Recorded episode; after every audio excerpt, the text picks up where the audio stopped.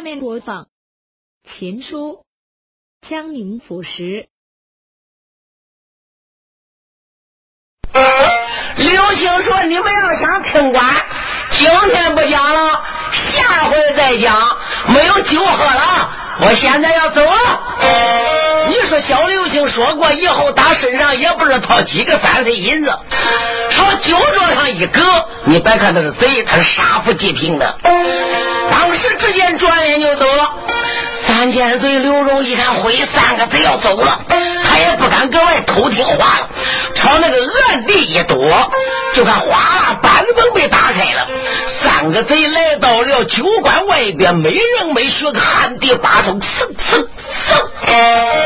乖乖，全部都钻到那房顶上去了，就在那个房子上边行走如飞，千遍。千岁刘荣心中暗想：我的罪。他说下次再讲，难道说能去家讲吗？我的罪有！你说刘荣大一蹦，小一蹦，可就坠下了。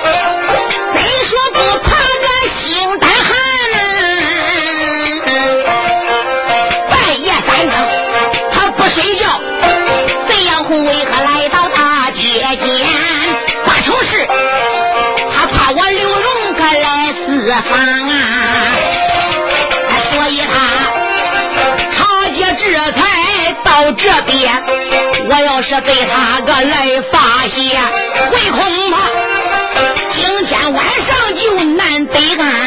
三大人急慌忙就往那个厕所里躲哟。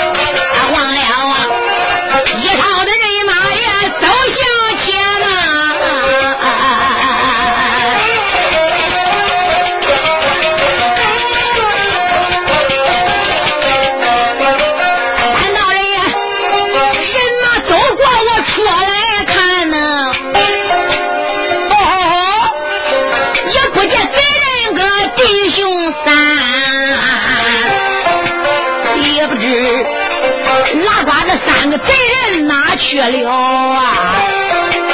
整不掉我一人正的可犯了难，也不知三个贼人的名和姓，也不知他弟兄住在个哪一边，今晚上谈不到个真情实况啊！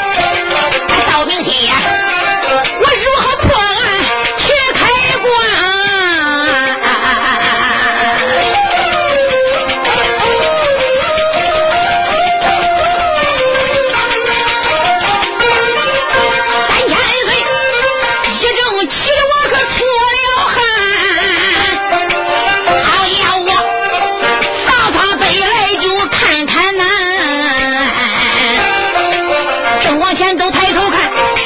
不远就把人拦，我讲讲，顺着小巷子往前走耶，啊，望望，前面像闪出一片小菜园，我再往那边个加仔细，还闪出两间小茅草庵，茅草庵里边灯光现，啊，就听着。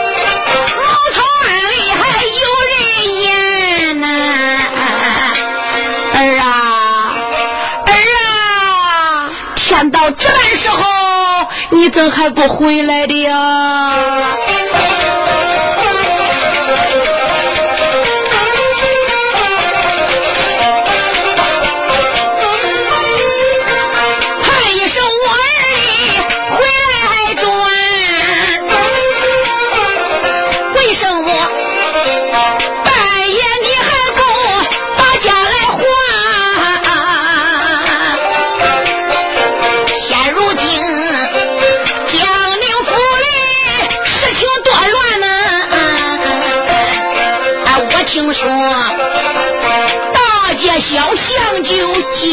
戒了烟，小乖乖，知道个现在你还不会呀？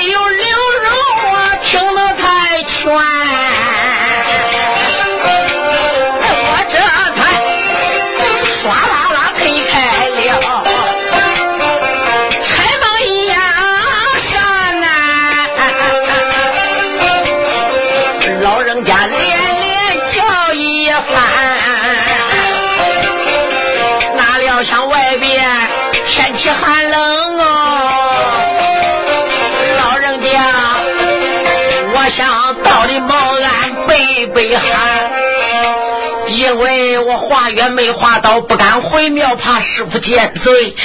天已经哎寒冷了，我想到你这茅庵里背会风。老寨公，你答不答应呐？哎呦，我还当是谁嘞？原来还是小道子来了。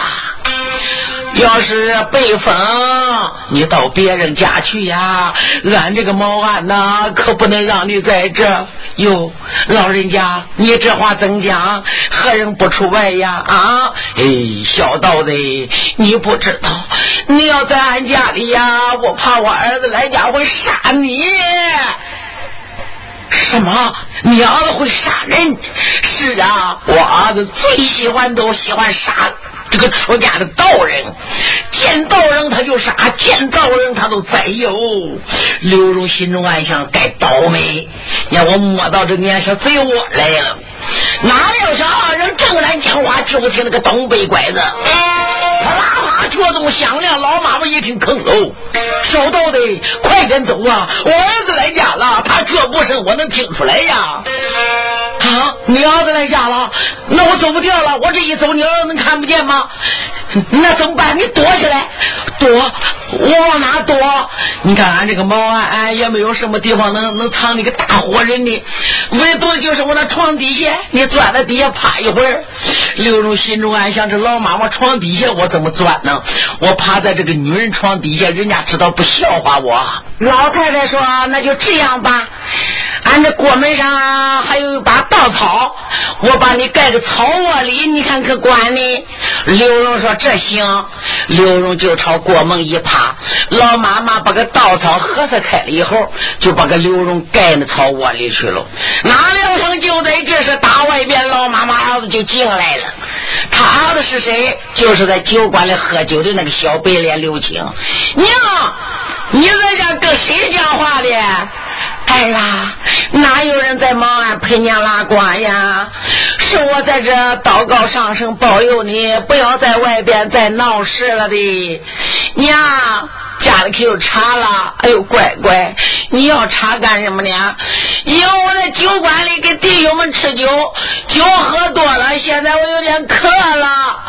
没有茶哟，没有茶，娘，你给他烧点给我喝呢。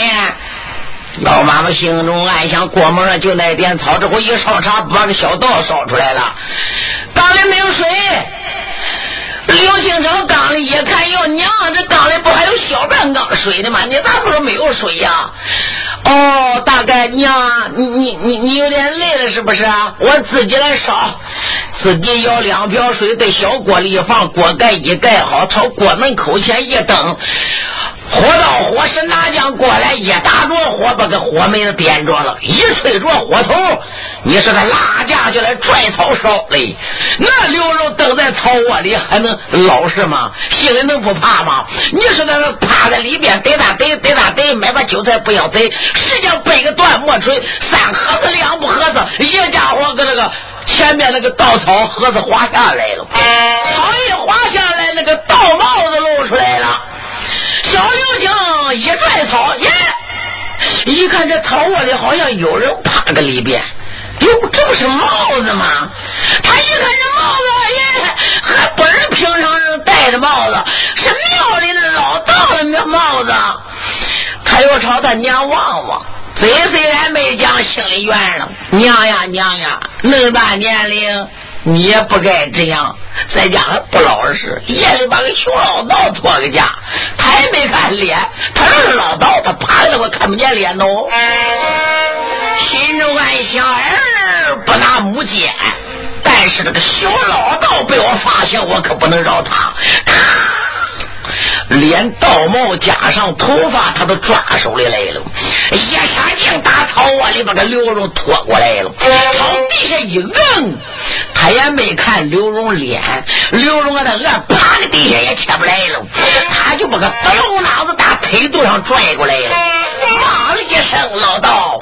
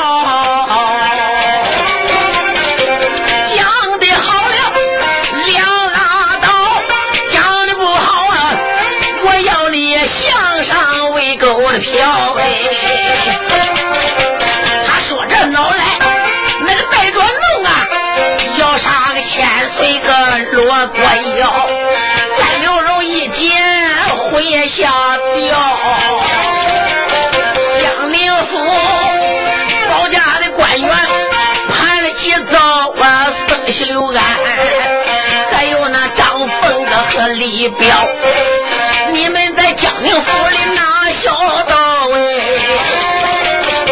我夜间四方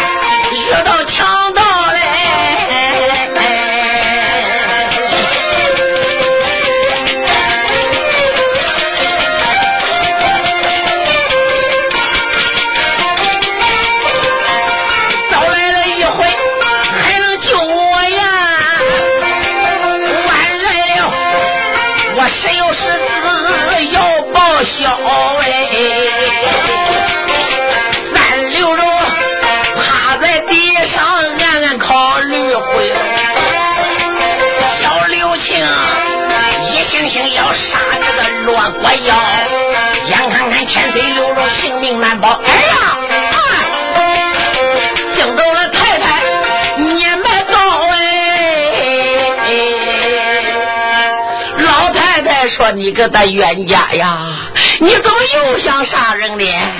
你怎么骂人家是老道？你也没看看人家年龄，也没看人脸，你都知道人家是上年岁的人呐。他连你年龄大都没有，你看他能是个老道的吗？”哎，刘星把个刘荣抓起来一看脸，哟，还真是个小道子嘞，娘为啥过门？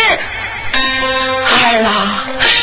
因为这个小道子是个好人呐，自从你在老家惹了祸了，你把娘带到了南京，哪天为娘不为你担心害怕，为你安全，我整日到庙里烧香求神保佑你。哪一次到庙里，这小道子都对我很好，都给我看座。所以呢，他来到外化缘，没化到经营，回去怕师傅见罪。天也冷。啊，来到俺毛岸背背风的，我都知道你会杀他，我怕你回来。哎，我让他走，他没走掉，我就听你脚步声来家了。我没有法藏他，我就给他藏在这草窝里的。你个冤家羔子，没有想到哈，他就被你发现了，你还能就杀人？他对娘那么好啊，跟你又没有仇没有怨，你为什么要杀人呢？你在老家杀人，老家家都不能等了，都跑到这地点来爬风。你现在还想杀人？刘青一听怎么？啊，这小道了对俺娘好。哎呀，我还以为你是老道呢。我认为你跟俺娘俩有关系嘞。这个家伙插心眼子，他说话也没有准神了。小道子，你对俺娘好，那我对你也要好才对呢啊！对不起你了好刚才啊。呃，这样，呃，我到街上边。买壶酒来，买点小菜来，我给你压压惊，你看怎么样呢？娘，我我去买点酒菜去。孩啦，这话说都对啦。小刘青离了自家的毛安大街上戒严了，哪还有做生意的？他成天人家的敲诈都是这杀富济贫，那个一喝酒就想起那家了，那家酒馆大，他还不如摸到这家来呢。人家没做生意，哦，钱门唱起来嘞，他在外面开门开门。乖乖，里边小伙计听到谁呀？谁呀？是你青爷谁呀？南京官嘴做生意都怕他，不敢对着他。哗了，门开开了。哎呦，青爷，天到这晚了，你老人家有事？没有别的事，打酒的。哦，我跟老板呃招呼起来，一给老板讲，老板这就起来了，招待刘青。青爷，你需要多少？老规矩，一壶。好好好，也没你奶奶费事，都把这一壶酒给他灌好喽。算算账，谈多少钱？哎呦，青爷嘞，要什么钱不钱的？拿去喝去了，又不是外人。可是老板心里想的，哼，要钱，妈整天要钱，你也没给一个，你都说的好听话。啊，这样，呃，酒呢我也不能白领走，你给我记个账，有钱的还的，也没有呢，慢慢以后再还啊，给我上个账。哎呦，胡八壶酒的上不着账，上不着，那上不着，管来再借十两银子给我，这回能上桌了吧？你那老板还不敢不给呢，给一壶酒还得贴十两银子，就交给刘青了。刘青有酒了，这还没有菜嘞。说了酒馆想买菜，就听前边有人说话了：“卖烧鸡了。”刘静上前一看，又是小孩，他认识小王小二。儿子，你娘病好了吧？哟，青爷，你老娘到现在还没睡觉。你问俺娘呢？自从你帮我四两银子给俺娘治病，俺娘病好了。不过好是好了，身体虚弱，还没恢复。病瞧钱没花了，还剩有几两三岁银子，俺娘舍不得花，叫我饭烧鸡卖的。天天晚上呢，外行的卖点几只烧鸡，赚的利息都给俺娘俩第二天吃的了。因为今晚上呢，大姐戒严了，上晚上还没敢卖，下半夜我这才敢出来。亲爷，你你在哪呢？家来朋友了，我我去买酒了。哎呦，亲爷，光有酒没有菜也不行啊！来，给你一只烧鸡。哟，乖小本生意不能吃。哟，这不还是你老人家的钱，呃，做生意本钱的吗？你拿去吃去。小二应给。刘星一看，哟，乖乖，二子还怪够朋友的。行行行，拿就拿着吧。今晚也没法买别买菜了，钱花了，下午亲爷那高刀再帮你。好，刘星干了一只烧鸡，还有一壶酒回来了。来到自家茅庵，把个破小桌一摆好，乖乖也没有搬凳坐，就搬两块土细朝旁边一放。小豆子，来坐下来。今晚上戒严了，也买不到什么好菜了，我就搞一只烧鸡。一家伙把那个烧鸡腿周下来一只，娘，这一只烧鸡腿你坑，又把这条也拽着了。小豆子，你吃，哎，你吃吧。哎，在酒馆里面我吃的好菜吃不少了，还是你吃，我不但怎么饿，我陪你喝两杯都行了啊。把这个鸡腿交给刘荣吃了，你是他抓虎在手，都都都写了两杯。小道子，来，我陪你喝两杯压压惊。刚才我对不起你了。刘荣一听他说话，怎么赞赞的、暗暗的，好像不是江南的蛮子说话的口音。我说山主啊，你对我很好啊，但是我还不知你姓什么叫什么，你怎么在这个茅庵里居住啊？啊，你往这里。为什么在这茅庵住？这是大菜园上的茅庵，俺没有家，所以在这茅庵里跟俺娘俩在这住着，跟人看菜的。你家在哪？家在哪？提醒俺家离这个远喽。实话告诉你，我是做贼的。你别看我在南京官处是个官贼，嘿我们家还要做大官呢。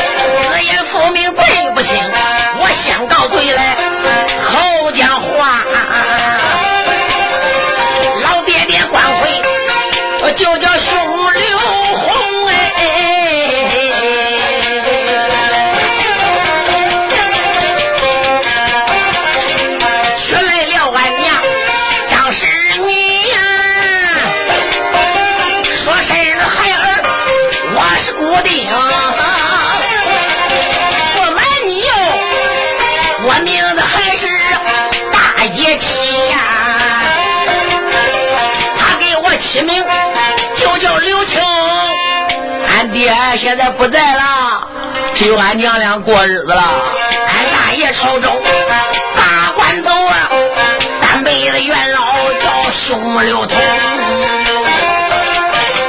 我的大娘病是女，一辈子所生的三弟兄。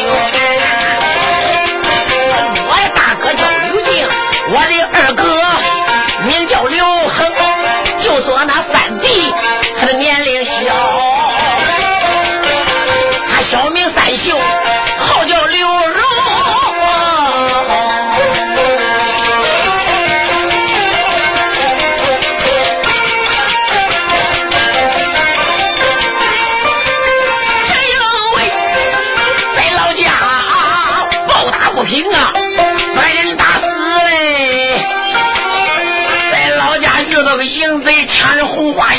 又牛，我暴打不平，我一家伙跟那个营子干死了。所以啊背着俺娘逃了生，我这是两条飞腿，可有多快？一天一夜背着俺娘。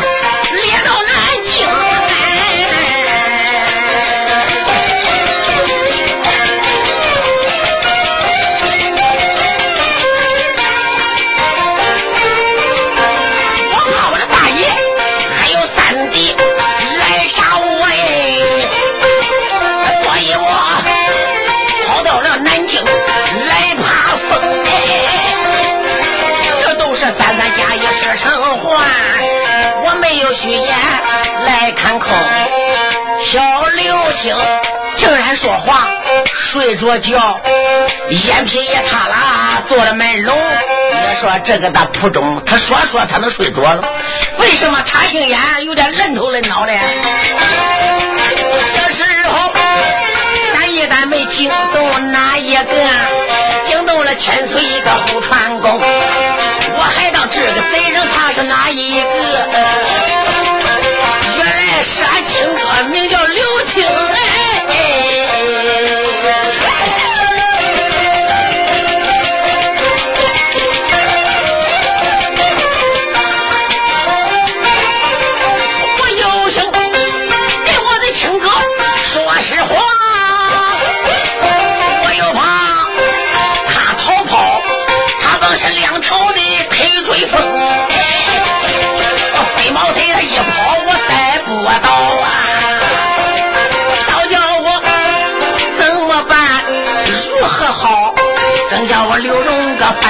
我有心跟他说实话，我叫他帮我到江宁府去给我三次拿上。他已经在酒馆里讲了，说箱子里哪样宝贝有多粗有多长，什么宝贝，他没说，他心里有所以，我没听到。我有心说我是他兄弟刘荣吗？他将来讲的，在老家跑，他打死人，他爹跟我会砸他。他在跑到南京爬风里，这不给他讲，这三次伤我没有法言，这又怎么办呢？专心一想，个呦呦呦啊！你望他来到了生娘面前跪六平，先叩头后讲话，生娘连连叩内冲，尊一声生娘，那你老在上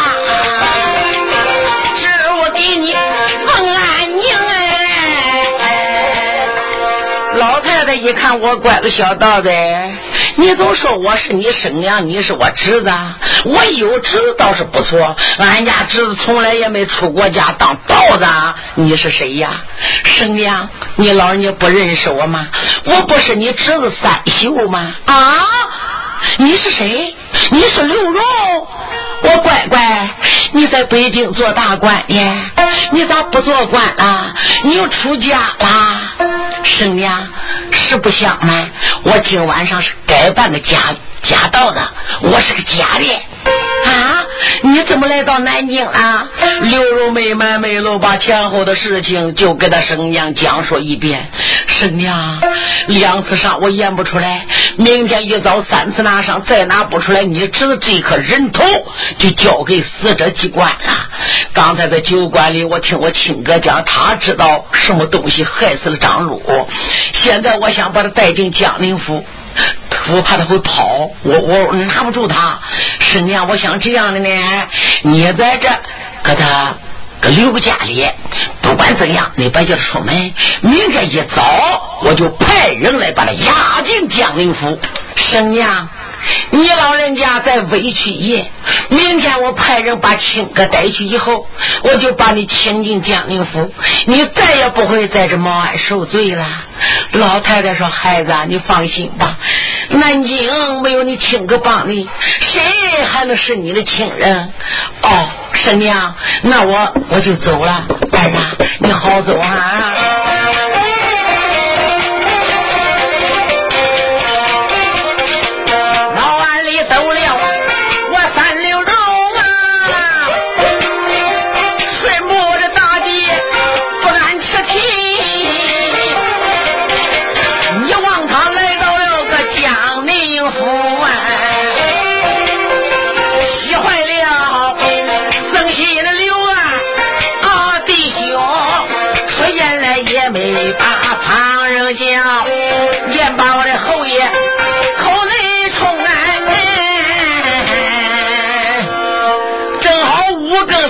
天一亮，刘荣回来了，一回来还是打后花园回来的。兄弟六个那夜都没睡，也不知三侯爷怎么到现在不回。这一直等到五更，一看侯爷回来，大家把心才放下来，陪伴着三侯爷来到三堂书馆，把出家小道的那个衣裳一换掉。生喜刘安说：“侯爷夜间私访如何？”刘荣没买没露，就把夜间私访的一切事情讲述一遍。张凤李彪啊，你俩可认识南京有个关冲青爷的这个贼呀？哦。认识水西门菜园的毛安住的，认识是的，我们常和他在一块喝酒，有时还在一块赌钱。好，那个人不是别人，乃是我叔辈的哥哥，名叫刘青，给我俩是管一个爹一个奶奶的。今天我要你俩能把他给他带来，因为昨天晚上我没敢说实话，他是飞毛腿，他会跑。今天我让你俩去把他硬性的逮来，逮到我的江宁府，我。三次给我拿上！哦，张凤、李彪一听侯爷，那你老人家放心，打。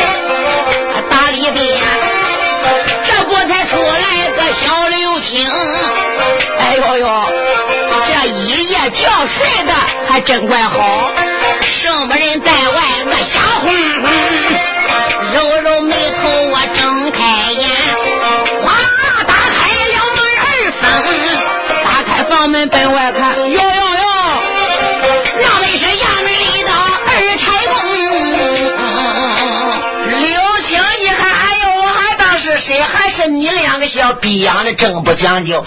大清早的堵我山门窑子。是什么话？这叫贼语。就说你衙门上差办，一早上就给我们堵起来了。刘星心中还想回，事情要出来了。昨天晚上大概是工地楼里边钻天绕小猴气，贼不精，朝外吹了，说江宁府一案我刘青知道，要不然一早上他两小怎么把我们就堵起来的呢？啊，你俩有什么事吗，青爷？我们是来请你的，请我，请我干什么？喝酒的都见呢？是俺家江宁府大老爷派我们小弟俩来请你的，怎么怎么？大老爷？刘青一想，回回回，还能是来逮我的吗？你俩小子别骗我，到底你老爷请我还是逮我的？请你的。当官能来请我这个做贼的吗？你不知道，确实是俺大老爷请你的。要不相信，你看，这是一张请帖。敢说拿来请帖？这两个小子没离江宁府都考虑了，心中暗想：侯爷，侯爷，你叫我们逮你的亲哥，他是一对飞毛腿，武功又高，我们能降住他吗？所以领来的这两个熊孩子也会出点子，偷偷的把个假请帖都准备好了。你看，这就是我们新大老爷的请帖，拿来给我看看。他把请帖交给刘青，这熊还不识字，他要看，熊那个字头朝下他看起来了。哟，你看上面红三四肉都拉不开，这写什么家伙，我一个也办不到。张凤，你念给我听听。好好好，青爷，你听他，我念听了。上写江宁府大老爷提杯亲手拜。我的家我，大老爷爷都来拜我这做贼的，拜年拜年，下坠着南京关冲的亲哥呀，太像我是他哥。今天江宁府里已经开始开包，我听张凤李彪说，亲哥压包桌子比较在行，特请亲哥来江宁府帮我压包桌，包车了以后，我陪你亲自在一块喝酒，没有了。刘星笑笑，好家伙，做官人也喜欢赌钱呐！哎呀，听爷嘞，你可不知道，俺家大老爷最喜欢赌钱呐！行行行，只要叫我去给他压宝桌子，我也不是吹的，你妈一勾都走不掉。这样，嗯，还有酒给我喝，我能不去吗？娘嘞，那我得走了哈。你说老太太心中也有数啊。是我侄子派人来带他的。张凤李彪当时给老太太使个眼色，什么意思？侯爷心中叫叫子带，把你老娘也给他请着的，就是这样，把他娘二两他就请走了。毛案里的东西，实的，是的，能带都带，不能带呢，不值钱都搬下吧。娘张凤李彪，这就进了江宁府。早有人丫鬟伺候，把老太太就请蹦了。哎，杨氏太太楼上拉呱去了。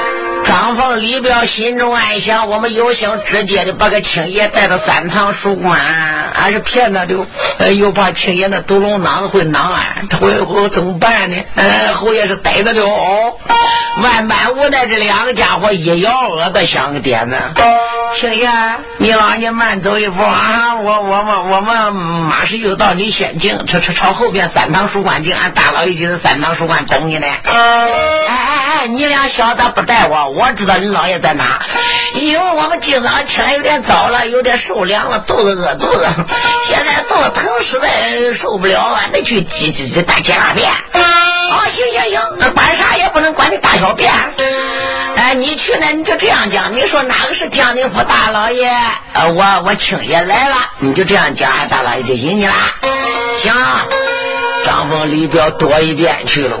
刘星就按他指点方向，时间不大，来到三堂书馆门口，他就按照张峰给他交代言辞。哎，谁是江宁府大老爷？叫张峰、李彪两逼养的，请我来给你压宝桌子，我来了。你说他在外边一咋呼，刘荣在里边能听不见吗？哟，心中暗想：怎么压宝桌子？哦，肯定张凤、李彪给他骗了。这两个家伙也不知道躲哪去了啊！曾西刘安见侯爷，前边你看看。他就是我的亲哥，他是飞毛腿。我让他进来的时候，我一报名，我怕他会跑，不能让他跑。你俩躲在门后，一定要注意他跑，给他把住。是。王金龙、黄世杰见侯爷，你俩就站在我背后，别的不要注意好，单注意他那个腿肚上有个毒龙囊子。昨天晚上差一点我被他囊死哦。他要是囊子人来了，你俩就用防身剑把那个囊子给他打过去。是，四个保家官只有暗地埋伏，保护好了。刘荣笑笑，哎，外边这不是我那亲哥吗？江宁府大老爷，我在这等着你呢。啊刘星一看，在这房屋里边呢，一迈步上还不如进来了。哦，说你就是江宁府大老爷。刘荣还跟那块坐着嘞。亲哥，你不认识我了？啊？不认识你，俺从来没跟你见过面，我怎么能认识你？亲哥嘞，你真是贵人多忘事。昨天晚上咱们俩还在一块喝酒啃烧鸡嘞，怎么今天都不认识了？什么？昨天晚上？哎呦，你还那是那小道子吗？我的个小家伙，你不出家当道子了？你改行了？你又唱那戏了？你那身上穿的来劲呐？亲哥，我不是个道士。昨天晚上我是冒充个假道士，我是出去私访的。我就是江宁府大老爷，我不是唱戏的。你还不知道我真名实姓吧？我就是你三弟刘荣刘世安呐！啊，你是个三弟刘荣啊，还叫不得了了！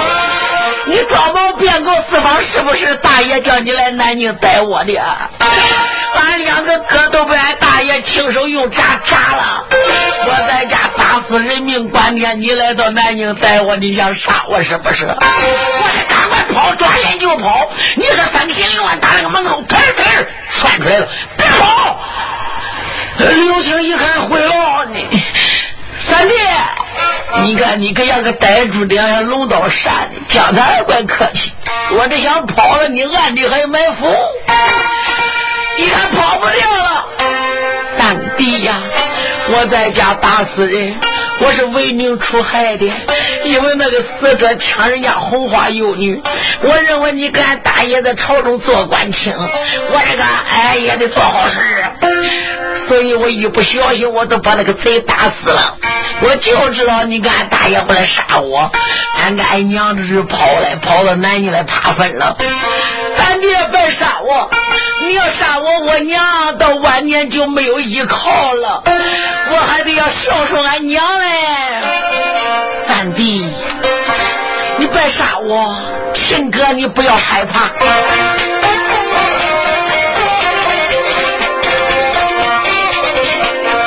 三刘荣来把话了明，喊一声亲哥你要听清。昨晚上我改扮出家，一个小道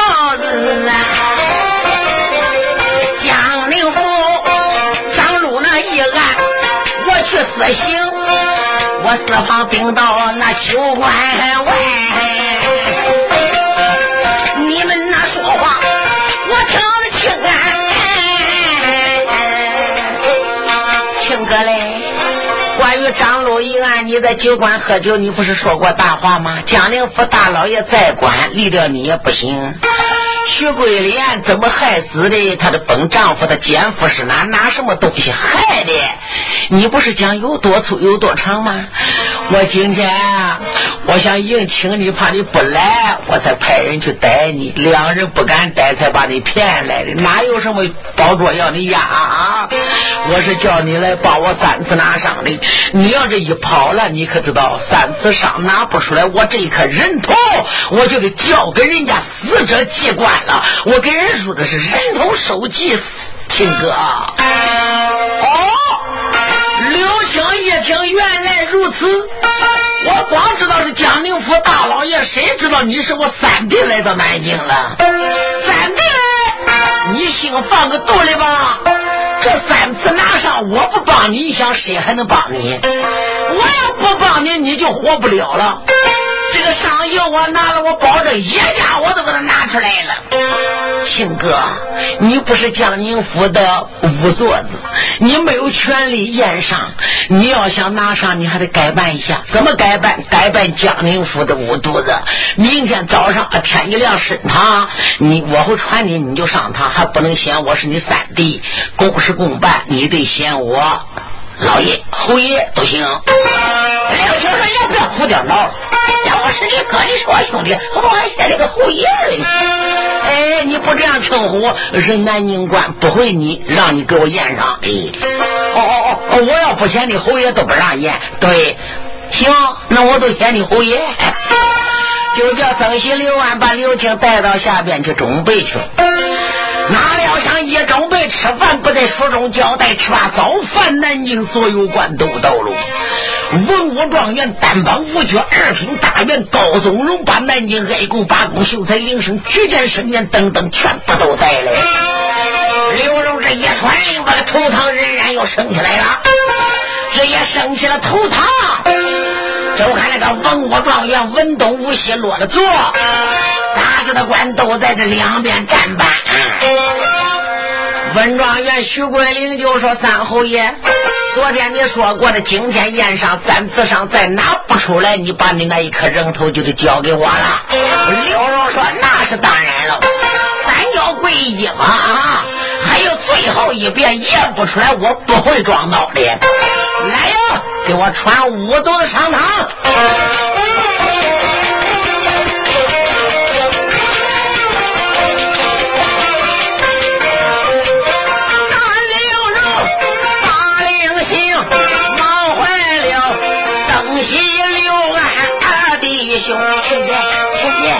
见，侯爷传你上堂了。小刘星闻听也不怠慢，把个左龙囊一拿，哎，白囊兵人，你就要三叔三绝去，不能拿呀，拿会暴露身份。小刘星上大堂，你望他双膝下跪来第六名，先见礼，后讲话，三侯爷连连个口内冲。侯爷在上，小人参见侯爷罢了。今天我要你三次拿赏，有就是有，没有就是没有，给我下去验卷。侯爷，我这验上跟旁人验上不一样，为什么？因为我需要一口刀，要刀干什么？因为徐桂莲勾奸夫害本夫，我我看了也不知怎么害的，一家伙打嘴里入的，呃，嘴里呢，那那肯定都被验过了，验不着，那肯定那东西弄到肚里去了。我要不破腹，那就拿不出来上。好。来呀！看到此后，早有人看过一把的单刀，交给了刘青。刘青领刀将去破腹验伤。你说那个文状元、武状元、单帮五绝、二品大员高级黄四个家伙爬起来战斗了。啊！不中这样验。刘荣说：“你们怎么讲？怎么讲？大清律条没有这一条，死者死了，他没有罪，不应该破腹验杀。”国家的律条上没有这一条，不中院，那伤在内部，伤在内部可以用银炭的炭，那没看到就说明内部没有伤痕在。一个要破腹，一个还不让碰，就在这个大堂上边乱起来了。那个刘青写进的要破腹。刘荣不传令，这僧喜院家里头还不让。我外边刘青急了，吵叫。哪料想大堂混乱之时，就在突然听到外边那个北门外，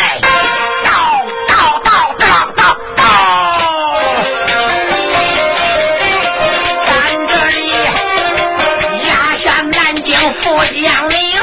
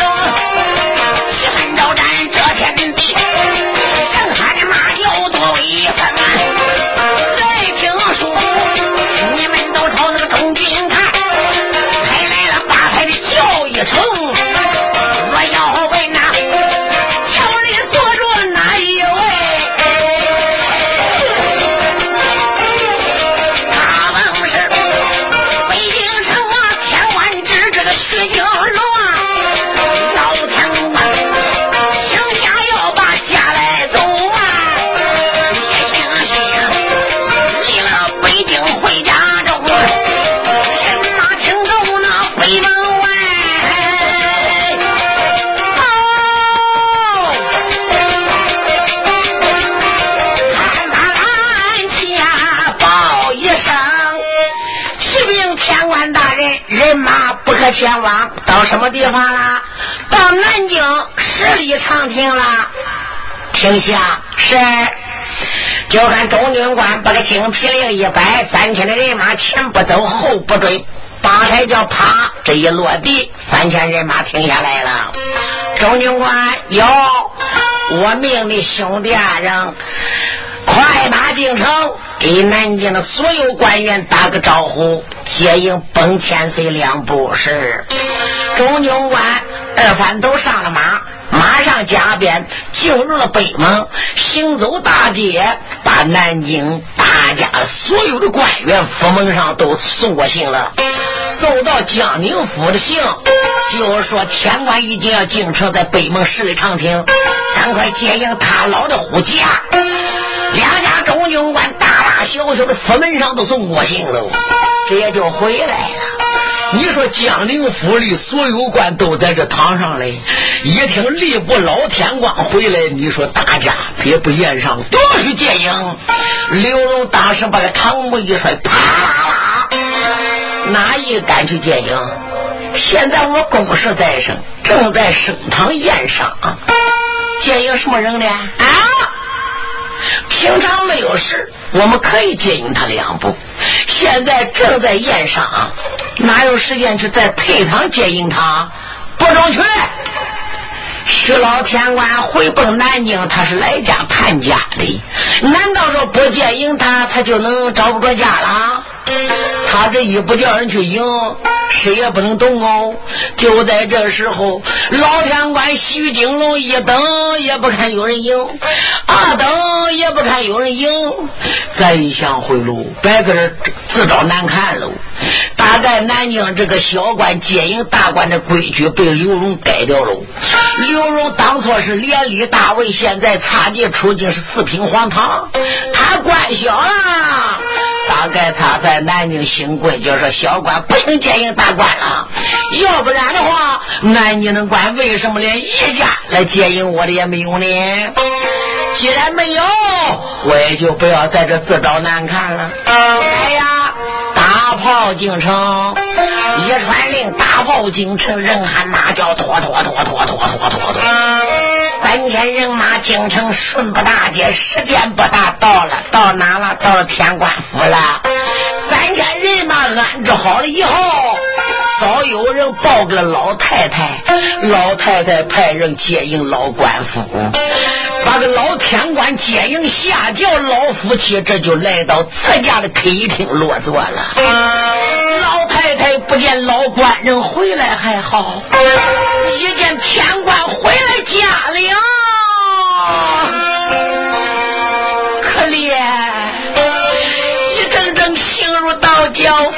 肺如剑穿。官人，我可把你盼回来了。夫人呐，我回家来是喜事啊，你为什么眼中含泪？官人，你光着背脊。把官来做。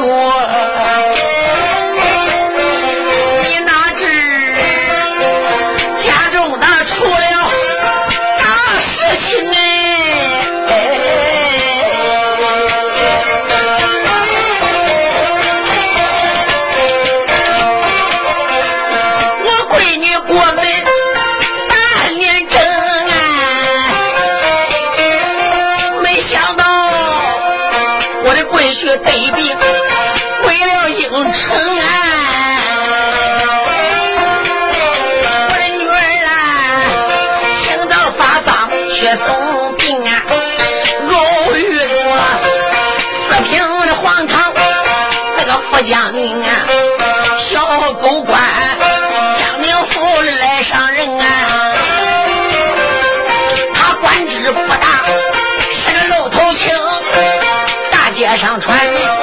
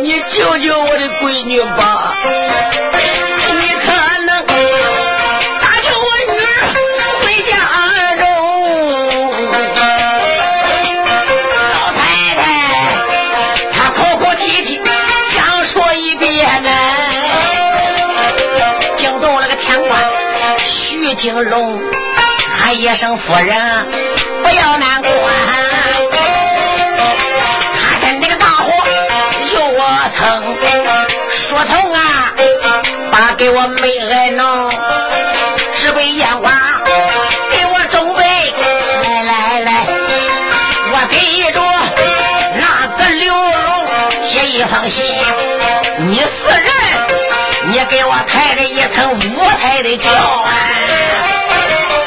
把这方书信带到府家门，大堂上你交给了三千岁。他看我的书信便知命哎。